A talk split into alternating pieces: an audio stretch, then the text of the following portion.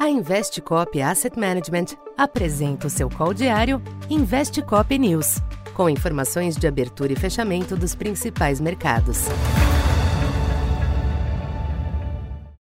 Olá, boa noite a todos. Eu sou Alessandra Ribeiro, economista da Tendências Consultoria, empresa parceira da Investcop.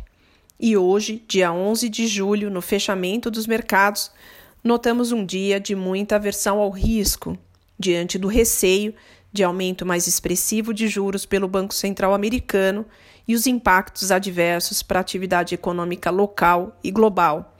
Esse clima foi potencializado por uma nova fala de um membro do, do Fed que reforçou o apoio a uma subida mais rápida dos juros para controlar a inflação, ainda que tenha destacado os riscos de ajustes muito abruptos na política monetária por lá.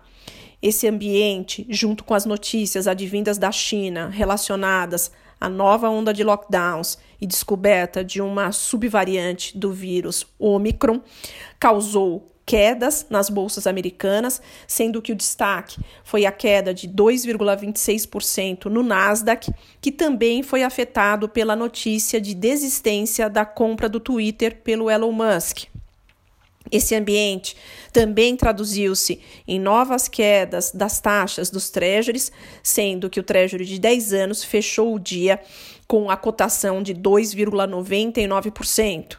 O dólar também ganhou valor em relação às principais moedas do globo, mas o principal destaque ficou para a paridade com relação ao euro, dadas as diferenças em relação às respectivas políticas monetárias.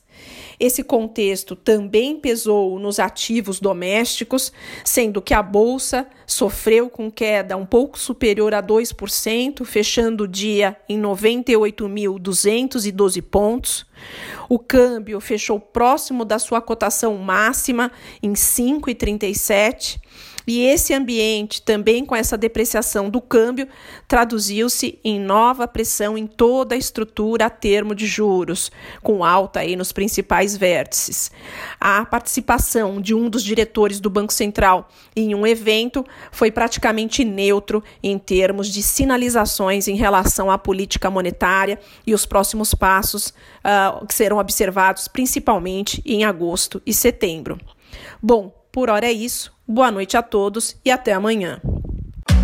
Essa foi mais uma edição Investe Cop News.